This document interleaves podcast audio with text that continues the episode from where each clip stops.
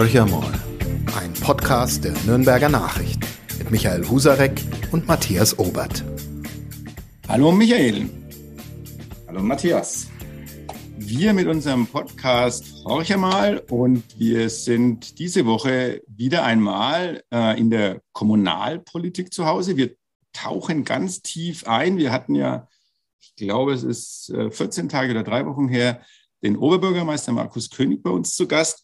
Und das ist natürlich eine gute Gelegenheit, jetzt mal auch äh, von jemand anderes ein bisschen zu hören. Wo stehen wir denn? Wo geht's denn hin? Und ich habe mal nachgeguckt. Wir haben ziemlich genau vor einem Jahr, am 17. März 2021, den Nasser Ahmed zu Gast gehabt. Damals war er noch nicht der SPD-Vorsitzende in Nürnberg, sondern er hat damals gesagt, ja, er tritt an. Inzwischen hat er dieses Amt errungen gegen Gabriele Heinrich, relativ deutliches Wahlergebnis. Und er hat in diesem Podcast, ja, wir haben eine ganze Reihe Themen angesprochen. Es ging sehr viel um Mobilität, es ging um den Mobilitätspakt, es ging um 365 Euro Ticket. Fahrradfahren in der Stadt, ähm, alles Themen, die spannend sind. Fußgängerzone in der Königstraße. Ich nehm, will nichts vorwegnehmen, aber wir haben so, so viele Themen angesprochen, sodass ein Jahr danach äh, eigentlich eine gute Möglichkeit jetzt besteht, über diese Themen nochmal zu sprechen. Und ich glaube, wir müssen starten mit dem Themen, äh, mit dem Thema, was äh, zumindest das ganze Jahr über immer wieder mal aufgeploppt ist. 365 Euro Ticket. Ist es jetzt vom Tisch? Naja, es gibt ja eine Beschlussvorlage für nächste Woche im Stadtrat.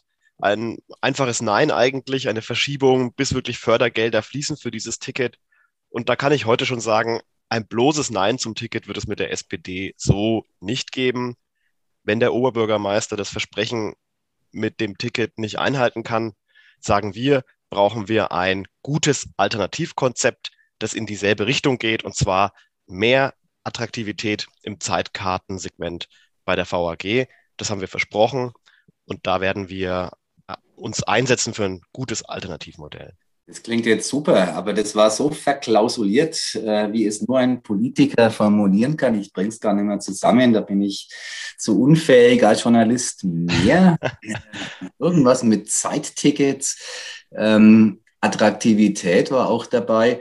Es ist aber doch so, da müssen Sie uns bitte korrigieren, wenn das falsch ist, dass das 365-Euro-Ticket in Nürnberg vom Stadtrat beerdigt wird, von dem Gremium, das es geradezu euphorisiert aus der Taufe gehoben hat. Ja, wir haben drei Dinge letztlich beschlossen. Wir haben einmal beschlossen, dass wir tatsächlich drei Jahre lang die VAG-Fahrpreise einfrieren. Das haben wir eingehalten. Wir haben versprochen, dass es ein 15 Euro äh, Monatsticket gibt für Nürnberg-Passbesitzer, also das Sozialticket. Ähm, deutschlandweit einzigartig ähm, eine starke Subventionierung für Menschen mit niedrigem Einkommen äh, und Sozialhilfeempfänger. Das haben wir auch eingehalten. Das gibt es seit 2021. Da sind wir auch äh, sehr stolz darauf, dass wir das durchgeführt haben. Und das dritte war eben dieses 365-Euro-Ticket. Und da muss man einfach sagen, da gibt es neue Erkenntnisse. Das Gutachten, das ja vorliegt auf VGN-Ebene, zeigt, es ist sehr teuer für die Effekte, die es bringt, also die Umsteiger, so zwischen 20 bis 100 Millionen, je nachdem, welches Modell man macht, nur Nürnberg oder VGN-weit. Es fehlt auch die Unterstützung, muss man jetzt auch ehrlich sagen. Ähm, Markus Söder lässt uns da auch im Regen stehen.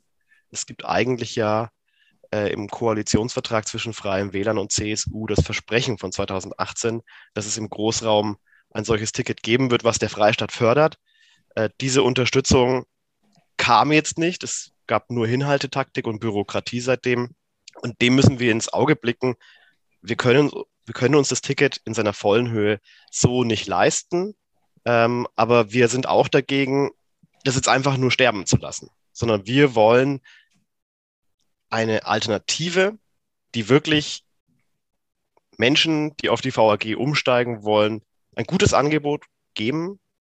Ähm, wir wollen, dass Menschen entlastet werden ähm, und gleichzeitig äh, sollte, sollten diese Maßnahmen aber auch bezahlbar sein aus dem Stadthaushalt. Ähm, und da würden wir gerne einen Auftrag geben Richtung VAG ähm, und auch Richtung Stadtverwaltung, mal zu prüfen, welche Möglichkeiten es da gäbe. Deswegen auch so verklausuliert. Aber ich finde, wir sind jetzt noch mal am Anfang einer Diskussion äh, und nicht am Ende. Und haben denn diese beiden potenziellen Auftragnehmer, VAG und Verwaltung, überhaupt Bock, ich sag's mal salopp, ähm, kreativ nachzudenken? Also da muss ja irgendwas ganz Besonderes rauskommen, so ein bisschen die Quadratur des Kreises. Nach dem, was Sie gerade gesagt haben, soll es dann ja doch attraktiv sein. Es soll aber den Stadtsäckeln nicht allzu sehr belasten. Meine Fantasie reicht da noch nicht, um die Lösung vor Augen zu haben. Und glauben Sie wirklich, dass die VAG, ähm, wie soll man das formulieren, ohne ihr zu nahe zu treten, ähm, die jetzt noch nicht an der Spitze der deutschen Mobilitätsbewegung im ÖPNV steht, und die Stadtverwaltung, der ich dasselbe Attest ausstellen würde, die geeigneten Ansprechpartner sind. Also muss das nicht die Kommunalpolitik vorgeben? Ist es nicht genau richtig, so wie es eigentlich gelaufen ist, dass es einen politischen Entscheid, eine politische Willenserklärung gibt, den mit 20.000 Unterschriften im Rücken von Menschen aus Nürnberg, die genau das wollen. Jetzt macht man wieder einen Prozess, sehen Sie mir das nach, da habe ich irgendwie so wenig Vertrauen in die Verwaltung, wo am Ende ähm, geht es aus wie das berühmte Hornberger Schießen und man hat 28 Gutachten am Tisch und es passiert nichts. Kann das, kann das sein oder glauben Sie wirklich, dass da was Konstruktives rauskommt? Wenn ja, wann? Ja, das Gutachten hat ja eigentlich auch bestätigt, was wir schon wussten eigentlich über das Wiener Modell. Das war ja damals auch ein Dreiklang in Wien einmal hohe Investitionen in die Infrastruktur, also vor allem in schienengebundenen ÖPNV. Und ich finde, da, da haben wir ja auch schon Weichen gestellt. Wir haben ja das VAG-Szenario für 2030. Wir haben die Stadt-Umlandbahn, in die wir investieren. Äh, wir würden gerne, wenn der Bund uns da mehr unterstützen würde mit den Ländern, äh, auch die Stadtbahn in den Süden und die U-Bahn-Verlängerung auch nach Stein. Ähm, wenn wir uns anschauen, was wir im Investitionsplan haben zum Thema äh, Beschleunigungsmaßnahmen für den ÖPNV. Das ist nicht zu unterschätzen, dass eben Ampelschaltungen auch den öffentlich, dass, dass die Bus halt, dass die Busse nicht im Stau stehen, kurzum, äh, sondern eben es wirklich attraktiv ist, auch schneller mit dem Bus durch den Stau zu kommen. Am Ring haben wir das ja schon gemacht in großen Teilen, aber es gibt noch Beschleunigungspotenziale. Und was wir da alles investieren, gemeinsam mit Radwegen, die wir ausbauen werden in den nächsten Jahren und was wir für Fußgänger machen, haben wir jetzt ja schon fürs nächste Jahrzehnt 300 Millionen Euro 300 Millionen Euro drin äh, für die Verkehrswende und die Mobilitätswende.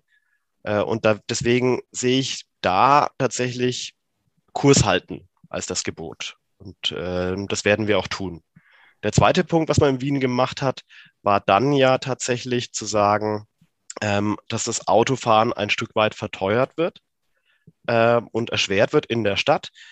Ich sage, ähm, man muss in der Stadt in Nürnberg nicht die, von, von, jedem Punkt aus mit dem Auto äh, rein in die Innenstadt fahren. Also das ist, es gibt, es ist einfach cleverer, teilweise mit dem Fahrrad zu fahren, mit den öffentlichen.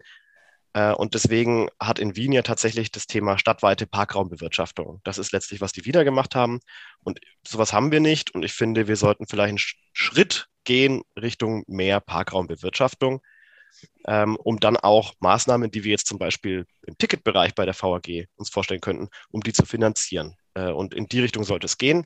In Wien hat man dann das 365 Euro Jahresticket als letztes gemacht. Und ich finde, vielleicht sollten wir erst einmal die ersten Schritte gehen, die Investitionen auch im Bereich Parkraumbewirtschaftung mutiger werden. Darauf pochen wir. Äh, und dann können wir uns auch im Bereich äh, Fahrkarten vielleicht den ein oder anderen Rabatt vorstellen. Ich sage mal, es gibt noch Möglichkeiten, äh, die die VAG ja schon mehrfach geprüft hat im Bereich Firmenabos, äh, im Bereich Partnerabo beispielsweise.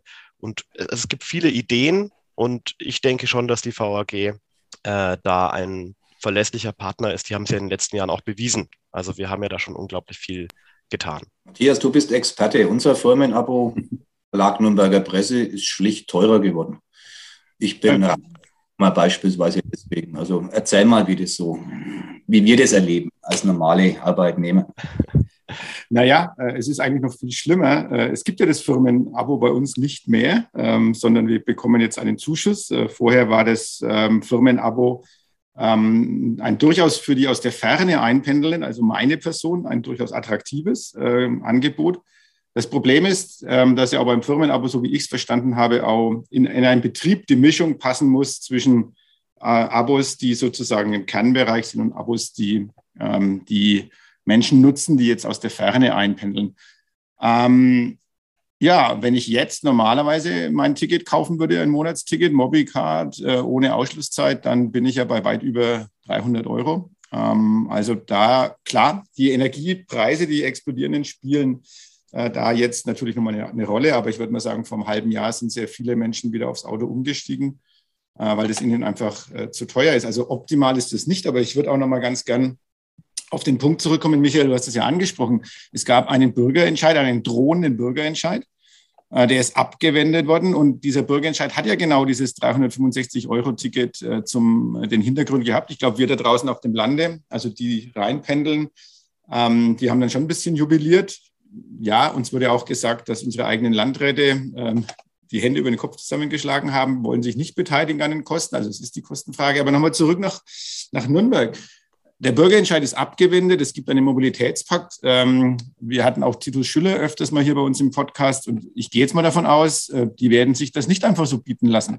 Was macht die SPD, wenn dieser Bürgerentscheid wieder auflebt und aufgerufen wird, äh, Unterschriften, äh, die Unterschrift zu leisten für ein 365-Euro-Ticket? Stellt sich die SPD dann dahinter? Die SPD hat ja auch Wahlkampf für das 365-Euro-Ticket gemacht und äh, es ist auch Parteitagsbeschluss bei uns. Ähm, und ich halte es auch weiterhin für richtig und wichtig, dass wir neben Infrastruktur und Angebot, dass wir auch tatsächlich bei den Tarifen noch besser werden. Ähm, aber man muss auch sagen, es kommt halt nicht nur auf die Ticketpreise an, das Ziel ist ja die Verkehrswende, dass mehr Menschen umsteigen, dass es sich alle leisten können. Ähm, und dafür muss man das Gesamtbild im Blick halten. Und ich, ich muss sagen, bis zu diesem Gutachten äh, war das auch für mich ganz oben auf der Agenda. Ich muss aber sagen, das, das Kosten-Nutzen-Verhältnis ist so, äh, dass ich sage, es gibt Maßnahmen, die ein besseres Kosten-Nutzen-Verhältnis haben und die wir uns als Stadt auch einfach leisten können. Ähm, und ich sage nochmal, also wir haben zu dem Bürgerbegehren, äh, das nehmen wir ernst und deswegen haben wir ja damals auch drei Versprechen gemacht. Zwei sind schon eingehalten und das dritte ist jetzt der Vorschlag des Oberbürgermeisters, dass wir das jetzt erst einmal vertagen. Ich sage eben, weil, wie Sie gerade sagen, da gab es ja auch eine Versprechenslage gegenüber der Bevölkerung und, und gegenüber denen, die diesen, dieses Bürgerbegehren unterschrieben haben. Die haben uns ja klar aufgegeben, das 365-Euro-Ticket umzusetzen. Jetzt haben wir die Erkenntnisse, es ist so unglaublich teuer. Der Freistaat lässt uns im Regen stehen. Im VGN stehen wir alleine da. Und jetzt stellt sich die Frage, Augen zu und durch, mit dem Kopf durch die Wand, bei der Haushaltslage, oder finden wir nicht eine Lösung, wie wir zumindest den Willen, den da das Volk gezeigt hat, also Attraktivität bei den Zeitkarten zu schaffen, aber gleichzeitig zu vereinen damit, dass der Haushalt nicht gegen die Wand fährt. Und ich finde, das ist am Ende doch eine politische Entscheidung. Und ich denke, wenn das Alternativkonzept gut ist, äh, dann gibt es auch genügend Leute in dieser Stadt, äh, die das honorieren, dass wir auch verantwortungsbewusst mit dem Haushalt umgehen müssen. Da würde ich gern mal fragen. Stichwort Mobilitätswende. Ja. Da hören wir Journalisten und auch die Bürger von der Politik, die Ampelkoalition hat es ganz dick im Vertrag auch drinstehen, es wird manches besser werden. Die Rahmenverhältnisse, ich sage es mal vorsichtig, ähm, lassen nur einen Schluss zu, es muss vieles besser werden und zwar möglichst rasch, siehe Energiepreisentwicklung, siehe Ukraine-Krieg und so weiter und so fort. Also es spricht eigentlich alles dafür, eine Mobilitätswende zu machen. Jetzt blicke ich in meine geliebte und geschätzte Heimatstadt Nürnberg. Ähm, was sehe ich? Vor der Brust ist der kreuzungsfreie Ausbau des Frankenschnellwegs. Ähm, unheimlich viel Straßensanierungen, die wahrscheinlich sein müssen, Brückenbauwerke, äh, die für Hunderte von Millionen äh, saniert werden. Ich erkenne im Bereich der Radwege, sagen wir mal, der Fortschritt ist eine Schnecke, dass sich langsam was tut. Da bin ich mal ganz, äh, bin ich inzwischen optimistischer, als ich es vor zwei Jahren war. Als Fahrradfahrer in der Stadt erlebe ich manchmal schöne Momente. Da tut sich tatsächlich was.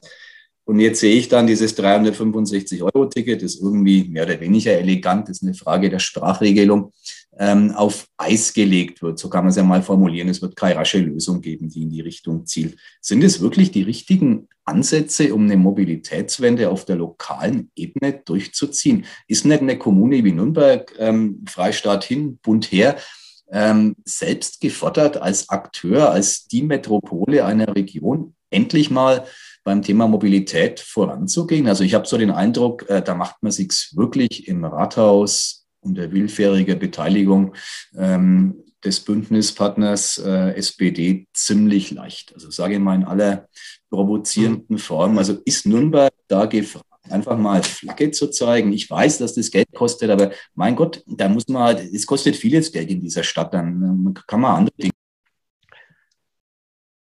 Ich möchte auf die zugespitzte Frage tatsächlich mit einem ganz konkreten Beispiel antworten. In der schwierigsten Haushaltslage seit Jahrzehnten haben wir im November einen Stadthaushalt verabschiedet, der trotz des Drucks die größte Erhöhung der Planerstellen beim Verkehrsplanungsamt und bei SÖR geschaffen hat, die es jemals gegeben hat mit 17,5 Stellen. Und ich finde, das geht manchmal ein bisschen unter. Wir haben eigentlich in den letzten Jahren, unser Kämmerer Harry Riedel hat immer auf einen guten Stadthaushalt geachtet, hat auch mal Sparrunden gemacht, ähm, hat versucht, die Verschuldung möglichst niedrig zu halten. Aber am Ende war uns immer wichtig, dass wir in die Zukunftsinvestitionen, Bildung beispielsweise, Soziales, ähm, Wirtschaftsförderung, dass wir da tatsächlich investieren und dass wir Möglichkeiten haben, Investitionen in die Zukunft zu machen. Und ich habe das auch im Stadtrat gesagt im November. Ich finde, spätestens mit diesem Haushalt 2022 ist neben die Punkte, die ich gerade genannt habe, auch das Thema Mobilitätswende dazugekommen. Also wir haben wirklich, wo alle anderen Kommunen gerade auf die, ja, aufs Sparen übergegangen sind, da haben wir gesagt, wir machen die höchste Erhöhung aller Stellen. Ich weiß, wir hatten damals die Diskussion, es hätten eigentlich 30 sein müssen. Ja, ähm, aber wir haben priorisiert und geschaut, dass wir unser Mobilitätspakt dort trotzdem auf dem Gleis halten.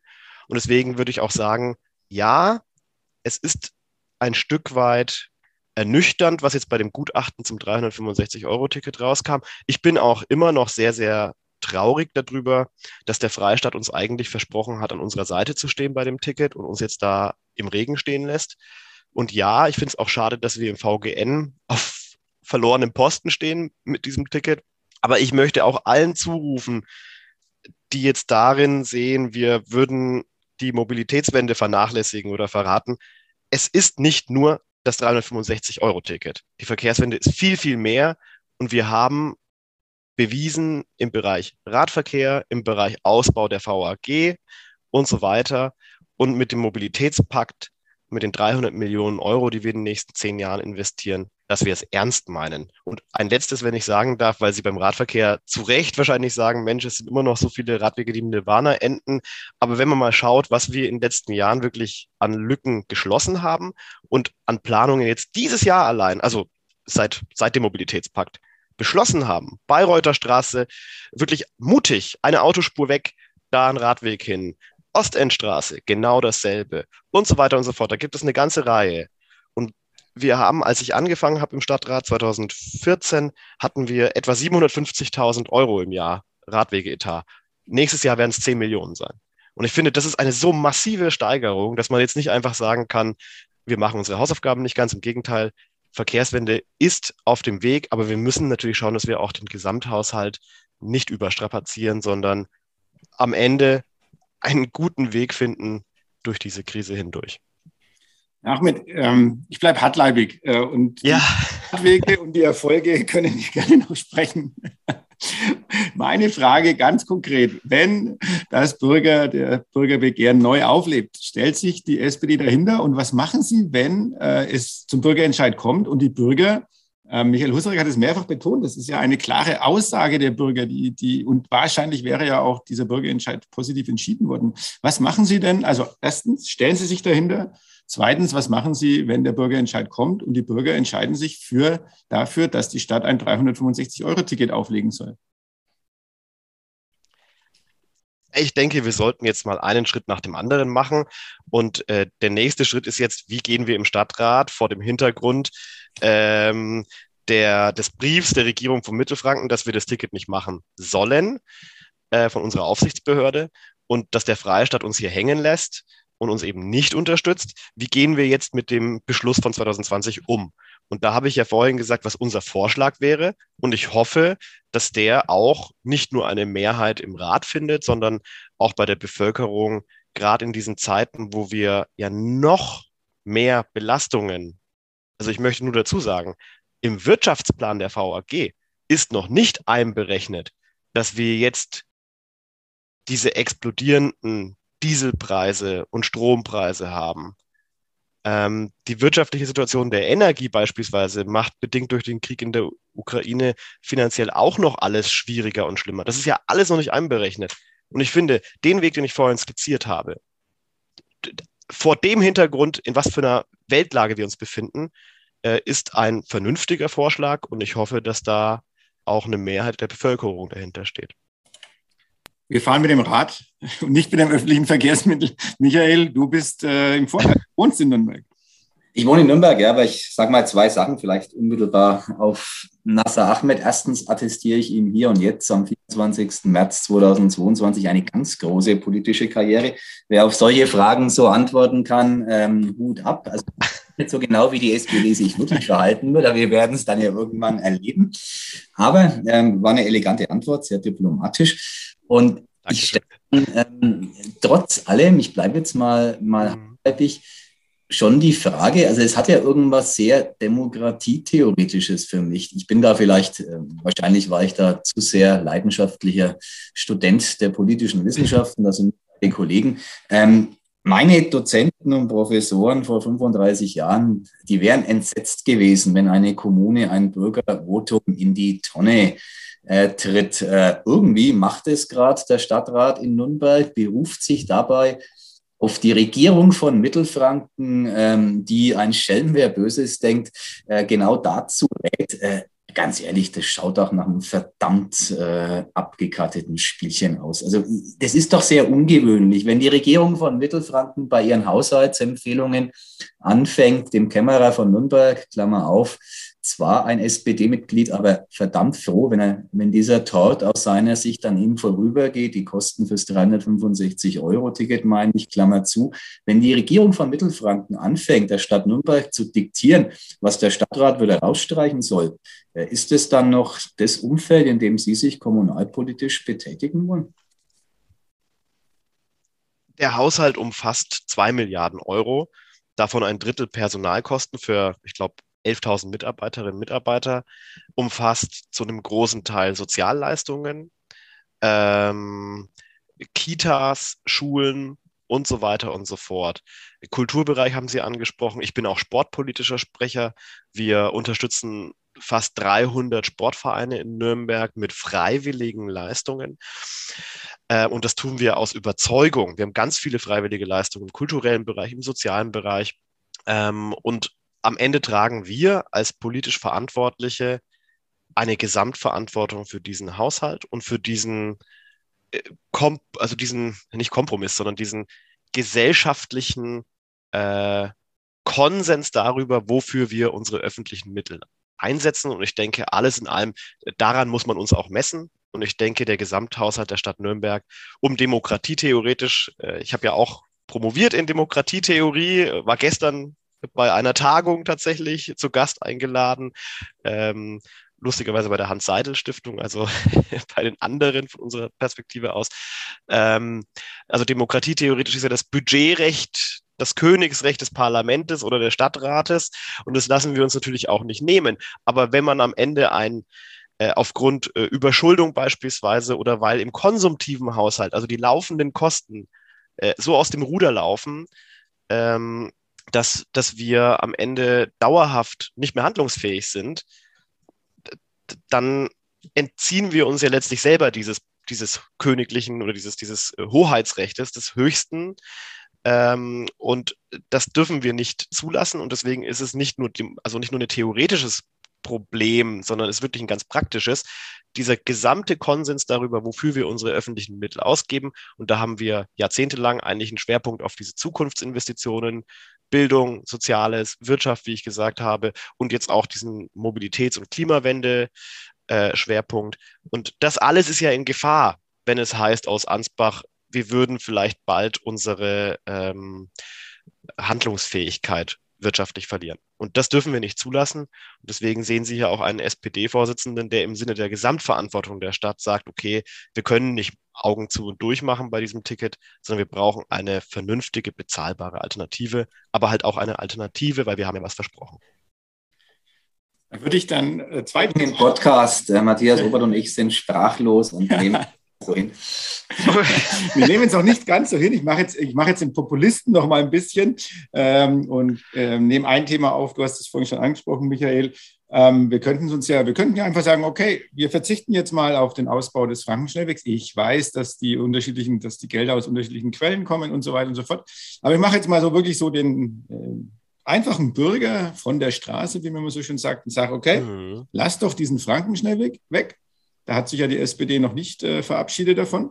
Und äh, wie schaut es denn aus äh, mit, dem, mit der Sanierung des Opernhauses, äh, des Interim? Äh, da kostet ja auch noch mal ein bisschen Haufen Geld. Also wenn ich jetzt der Mensch bin, der für die Mobilitätswende ähm, streite und fechte, dann würde ich Ihnen mal diese zwei Dinge jetzt nennen und sagen, dann macht doch da mal Abstriche und äh, dann kümmern wir uns eher darum, was äh, vielleicht für unsere Kinder und Enkelkinder äh, in der Zukunft mehr bringt.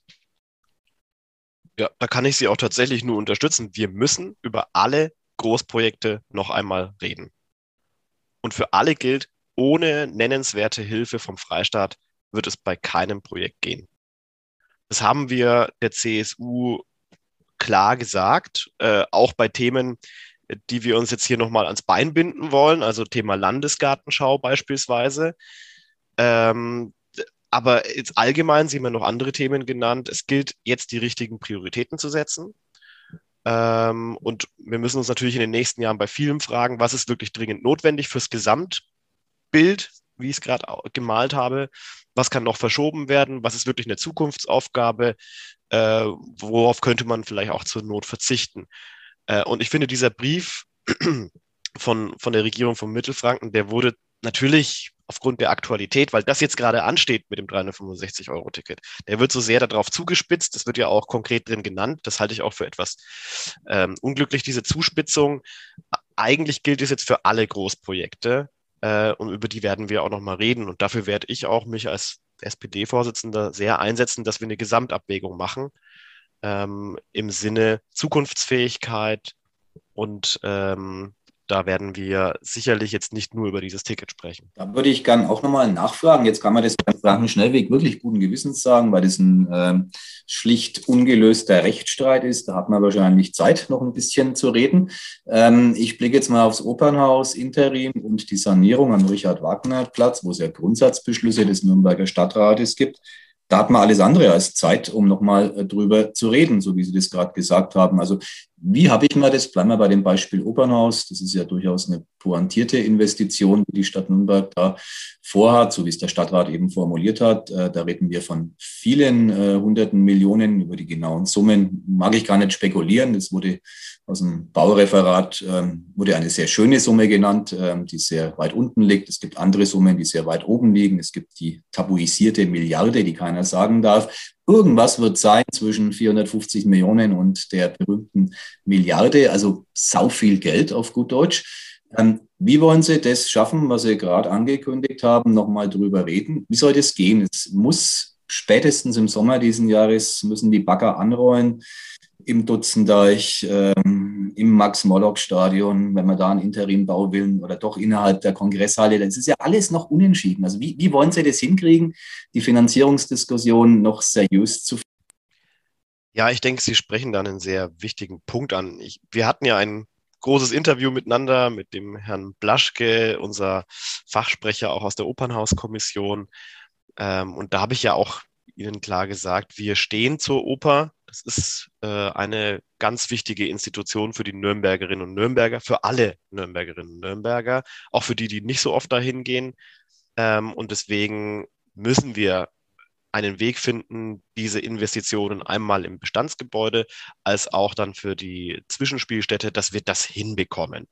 Und da gibt es eine ganz klare Aussage von unserem Kämmerer der Stadt Nürnberg, aber auch SPD, weil Sie vorhin ja gesagt haben, äh, das, ist jetzt vielleicht nur auf dem Papier. Nein, es ist unser SPD-Kämmerer. Wir sind stolz, dass er bundesweit über alle Parteigrenzen anerkannt ist und er hat sich sehr verdient gemacht, auch um die solidarische Stadtgesellschaft hier.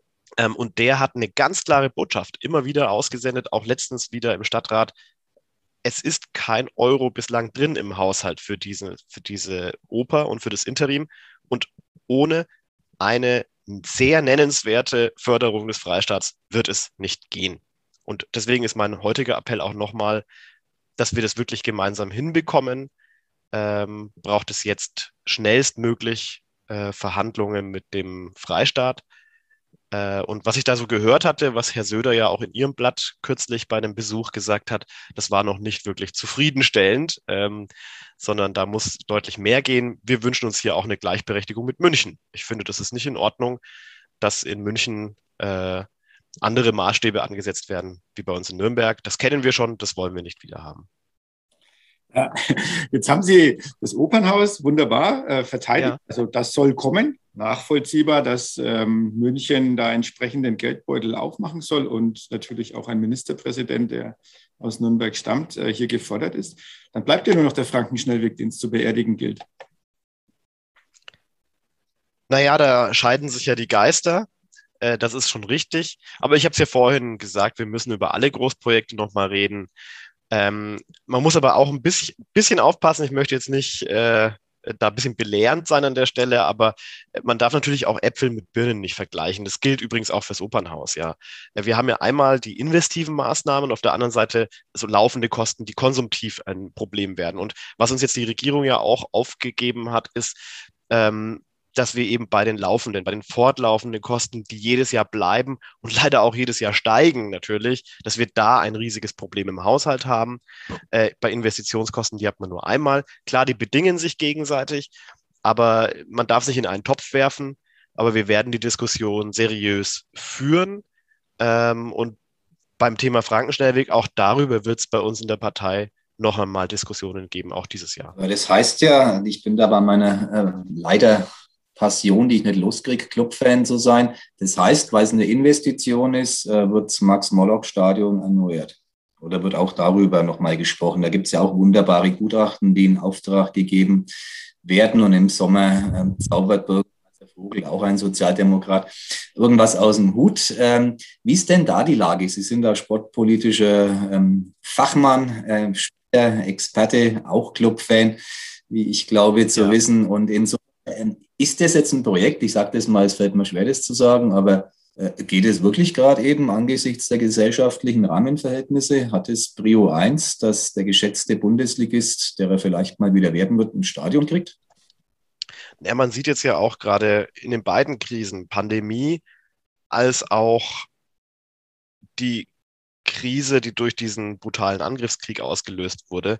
In beiden Fällen spielt Sport für Gesundheit und für Integration von Menschen schon eine große Rolle. Deswegen würde ich jetzt nicht sagen wollen, auch als sportpolitischer Sprecher, Sport ist nur nice to have, sondern wenn man mal sieht, dass es gerade die Sportvereine sind und auch, ich glaube auch der erste FC Nürnberg, die jetzt ganz aktiv sind im Bereich Geflüchtetenhilfe, die auch Angebote machen, jetzt gerade für die jungen Frauen, die ja mit Kindern hier in Nürnberg sind, äh, hierher geflohen, dass man jetzt die erste Möglichkeit, dass man, auch wenn man die Sprache noch nicht kann, auch hier mit der Gesellschaft interagieren kann, ist auf dem Fußballplatz beispielsweise. Da herrscht keine, äh, da braucht man jetzt keine Sprache, sondern da herrschen die, die Regeln des Sports und da gibt es eine Integrationsleistung dadurch. Da zeigt sich auch mal wieder äh, die Integrationsleistung des Sportes. Äh, deswegen ist klar für mich, Sport spielt jetzt auch eine wichtige Rolle. Ähm, und so wie es im Breitensport braucht, hat auch der Spitzen- und Leistungssport seine Bewandtnis und auch dieses Stadion, die Diskussion um Stadion ist jetzt keine, die ja ein Thema eines Jahres ist, sondern eher uns über die nächsten Jahrzehnte, also eine Frage der nächsten Jahrzehnte ist. Ähm, deswegen begrüße ich schon und ich denke, das passt schon noch in die Zeit, dass wir jetzt diese Machbarkeitsstudie in Auftrag gegeben haben. Und da geht es ja um sehr grundlegende Fragen, mit was für einem Modell zum Beispiel ähm, sowas angegangen werden könnte. Äh, und da, da sind wir jetzt überhaupt noch nicht so weit, dass man jetzt sagen müsste, das muss man, äh, da muss man sich jetzt schon entscheiden, sondern jetzt müssen wir eigentlich die Weichen stellen, dass wir fürs nächste Jahrzehnt ähm, uns richtig aufstellen. Denn Fakt ist ja auch, alleine nur das jetzige Stadion Bundesliga tauglich zu halten, wird uns in den nächsten Jahren viele Millionen Euro kosten. Und da stellt sich dann schon die Frage, ob man dieses Geld nicht in ein Projekt für ein umgebautes oder neues Stadion investiert. Also das ist ja die Grundfrage, mit der wir da reingehen. Und nachdem wir die Kosten eh haben werden, weil ich glaube, niemand stellt in Frage, dass wir dieses, dieses jetzige Stadion in Schuss halten. Äh, und das wird ja bis zu 30 Millionen Euro mindestens kosten, das in dem Stadium zu halten, dass es Bundesliga tauglich bleibt. Ähm, und jetzt dann abzuwägen, ob man nicht dann doch neue Wege geht, das finde ich richtig, weil die Kosten wären ja eh da. Die haben wir bei uns im EDA-Kosten, finde ich einen schönen Begriff. Ähm. Genau, die EDA-Kosten. Endlich sind sie wieder. Man muss auch auf diese Kosten schauen, finde ich, aber ehrlich gesagt bei der Stadt Nürnberg wenig an. Aber ich würde einen Aspekt, der hat mit unserem bisher Gesagten eigentlich gar nichts zu tun, aber er klang gerade an. Da interessiert mich einfach Ihre Meinung. Sie haben gerade diese Hilfe des ersten FC Nürnberg für Geflüchtete aus der Ukraine angesprochen. Es gibt in dieser Stadt zig Hilfsinitiativen, was ich wirklich außerordentlich äh, fantastisch empfinde. Es gibt zig Bürger, die ukrainische Familien, meistens Frauen mit Kindern, bei sich zu Hause aufnehmen. Und ich sage jetzt mal, wirklich nur leicht überspitzt, weil ich es genauso wahrnehme, auch aus meiner unmittelbaren Nachbarschaft. Ähm, es gibt eine Klage, die da heißt, wenn ich mich einmal an diese Verwaltung wende, ähm, dann kriege ich das kalte Grausen, da wird mir nicht geholfen. Ähm, das wird dann meistens garniert mit Sätzen, ähm, die wissen überhaupt nicht, äh, was die Menschen brauchen.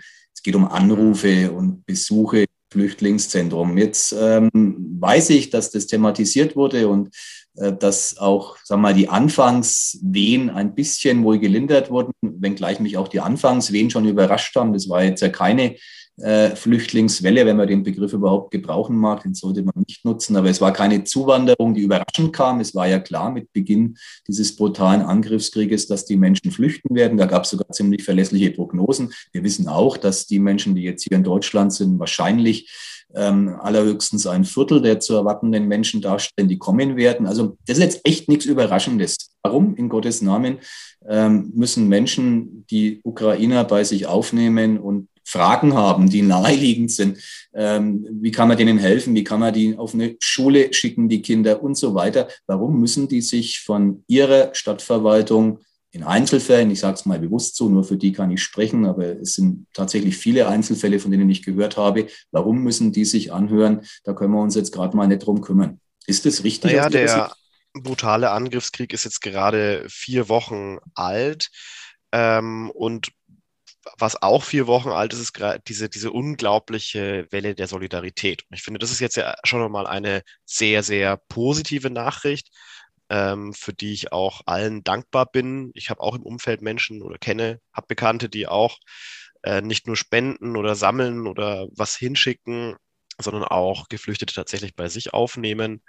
Äh, und ja, da zwickt es an der einen oder anderen Stelle, aber wie gesagt, es sind jetzt gerade mal äh, wirklich vier Wochen.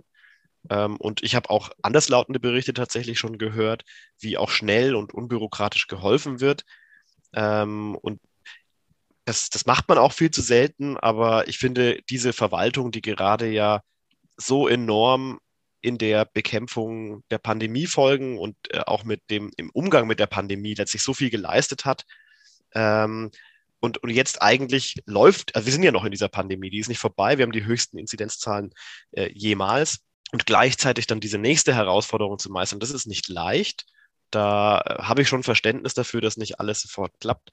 Aber ähm, ich denke, unterm Strich kann ich das jetzt auch schwer einschätzen. Ähm, und wir werden in den nächsten Tagen und Wochen da genau drauf blicken. Äh, bin mir aber relativ sicher, dass ähm, die Mitarbeiterinnen und Mitarbeiter da alles tun, was in ihrer Macht steht. Äh, und es gibt ja auch entsprechende Hotlines und zentrale Anmeldestellen. Also was ich alles im Internet jetzt schon gesehen habe und ich werde ja auch ständig gefragt und kann dann immer Infos weitergeben.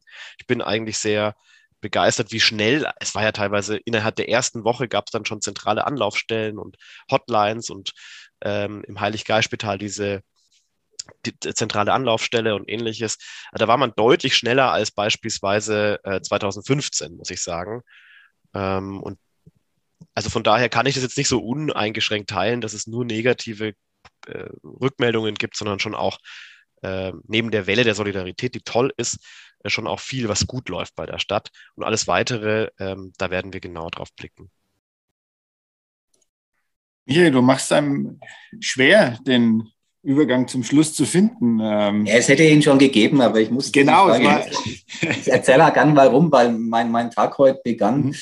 Mhm. mit dem Gang zur Mülltonne und ähm, dort wird darum, wissend, dass ich bei der in einem Medienhaus arbeite, kam die erste Dame auf mich zu, empört. Und äh, gestern Nachmittag war es die vorletzte und die heute früher hat eben gesagt, Mensch, ich habe eine Familie bei mir zu Hause und ich will endlich mal wissen, äh, wie es überhaupt möglich ist, denen eine, eine Wohnungssuche dauerhaft dann, die werden ja ein paar Monate hier bleiben, vielleicht auch ein paar Jahre. Wie kann ich denen helfen? Und ich telefoniere mal einen Wolf ab seit Tagen bei der Stadt Nürnberg und keiner hilft mir. Das war die heutige, der heutige Tag, der gestrige Nachmittag war die Mutter ähm, einer siebenjährigen Tochter, die liebend gern in die Schule würde. Ähm, und die Gastfamilie ist völlig verzweifelt, weil sie das nicht hinkriegt. Ähm, da wird ihnen nicht geholfen. Also das sind, klar, sind Zufallsbilder, aber ähm, sind jetzt Zufallsbilder, die ich halt gesammelt habe. Und mich empört deshalb, weil die Welle der Solidarität, da sind wir uns total einig, so bemerkenswert ist, dass ich mir denke, in Gottes Namen, da müssen halt dann mal, ich mag es mal ganz salopp, äh, die Parkraumwächter der Stadt an die Hotline gesetzt werden. Da werden mal keine Knöllchen verteilt, sondern äh, denen wird gesagt, äh, wie man den Menschen helfen kann. Ich weiß, dass das naiv und einfach ist, aber manchmal würde ich mir Flexibilität wünschen. Damit habe ich fertig, um mit Giovanni Trapattoni zu sprechen. Das Schöne ist an dem Podcast, dass selbst äh, wir mal sozusagen so komplett aus uns rausgehen können und ähm, letztendlich den ja. Partner im Gespräch fast sprachlos zurücklassen. Nein, ich bin überhaupt nicht sprachlos, überhaupt nicht. ähm, ich, ich kann das nämlich schon nachvollziehen und solche Fälle kenne ich natürlich, natürlich auch, Herr Husarek. Ähm, und wir werden, äh, also ich bin jetzt da auch nicht der Fachmann, das muss ich auch dazu sagen und bin natürlich auch nicht in jedem Thema detailliert drin. Äh, aber was ich vorhin gesagt habe, ist schon, äh, dass das sehr viel sehr schnell ging, äh, dass auch auf übergeordneter politischer Ebene äh, beispielsweise das Thema Freizügigkeit, Thema äh, Arbeitsmöglichkeit für Menschen aus der Ukraine, das ging ja wirklich unglaublich schnell und es freut mich. Das ist ein starkes Zeichen der äh, nicht nur der Solidarität, sondern auch der, der Menschlichkeit. Ähm, und ja, wenn es jetzt um Thema äh, Privatunterbringung und äh, was man dann an Formalien alles noch so äh, umzusetzen hat und äh, die Menschen dann in bestimmte Vermittlungen zu bekommen und ähnliches, das habe ich schon auch gehört. Äh, und da kann ich nur sagen, da werden wir genau drauf schauen äh, und die Menschen auch unterstützen, da bin ich mir relativ sicher. Ja, dann sagen wir erstmal vielen Dank. Ähm, vorhin ist das Wort Bundesliga tauglich gefallen. Ich mache, muss jetzt doch noch den Bogen natürlich schlagen. Ähm, ich gehe mal davon aus, dass Herr Ahmed von der ersten Bundesliga spricht. Ähm, die, jetzt müssten Sie wahrscheinlich den Satz, Herr Ahmed, fortsetzen. Die erste Bundesliga ist für den ersten FC Nürnberg. Hm. In Reichweite. Das natürliche Habitat. Sehr schön. Also damit haben wir jetzt gar nicht gerechnet, aber das ist ja wunderbar. Genau, also wie ist die Prognose noch äh, ein bisschen konkreter noch? Also das ist das natürliche mhm. Habitat ist sehr schön. Äh, den, den, muss man sich, glaube ich, an die Wand äh, heften, den Spruch. Ähm, aber das 1 zu 1 gegen Dynamo Dresden war ja wieder mal eher ernüchternd nach, der, ähm, nach den drei Siegen und der Euphorie äh, der folgenden. Wie geht es jetzt weiter? Ja, ich war das erste Mal seit ganz langer Zeit äh, wieder im Stadion, äh, hatte auch die Ehre, den Oberbürgermeister Dresdens, den Herrn Hilbert, äh, dort für unseren Oberbürgermeister stellvertretend zu empfangen. Das war meine offizielle Aufgabe. Und vielleicht war das jetzt dann auch so ein Stück weit ein Gastgeschenk für den Oberbürgermeister, weil der Club hat eigentlich die erste halbe Stunde dominiert, hätte zwei, drei Tore machen müssen hat nur eins gemacht und dann gilt natürlich, muss ich fünf Euro ins Phrasenschwein werfen. Wenn man sie vorne nicht macht, kriegt man sie hinten rein. Und also wirklich äh, fast am Ende noch das Spiel verloren. Das hat dann eher so einen Club gezeigt, wie man ihn dann länger schon nicht mehr gesehen hatte. Deswegen bin ich so ein bisschen hin und her gerissen.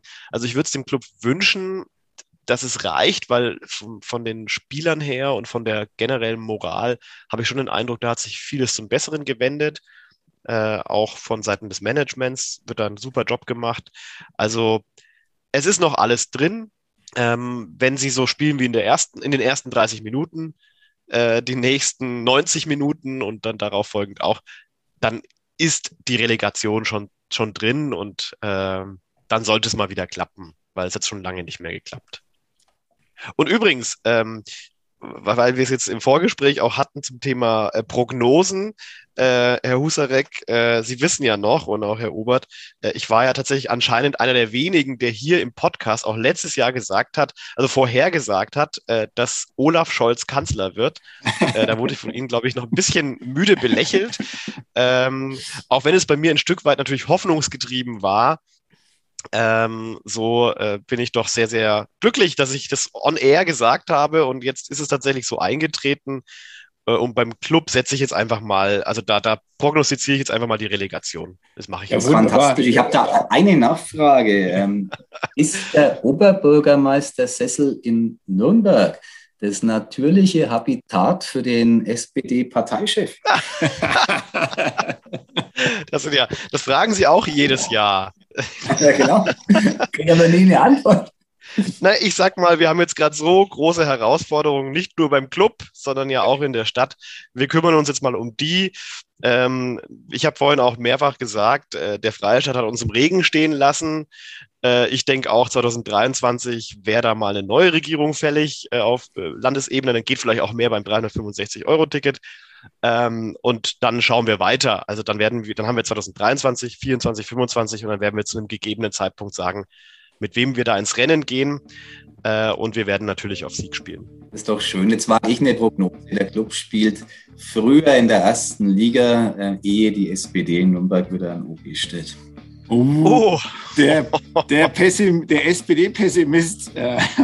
also, das lässt ja nur wirklich alles offen. Das selbst 2026 den Coup schaffen würde, hoffe ich doch, dass der Club bis dahin in der ersten Jetzt Liga bringen Sie mich in moralische Dilemmata. Also. Ziel erreicht zum Ende des Podcasts. Wunderbar, vielen Dank, äh, Ahmed, für die Zeit. Und ähm, das wird nicht das letzte Mal sein. Das wir, können wir auch prophezeien, dass wir äh, hier miteinander reden und ähm, den Podcast dazu nutzen werden, um so eine, einerseits die Vorhersagen nochmal auf den Prüfstand zu stellen und dann ähm, aller, aller spätestens, wenn der Club aufgestiegen ist oder Sie Oberbürgermeister der Stadt Nürnberg sind, äh, sind Sie bei uns wieder zu Gast, wahrscheinlich aber auch schon vorher. Vielen Dank nochmal. Danke für die Einladung, immer wieder schön. Mehr bei uns im Netz auf nordbayern.de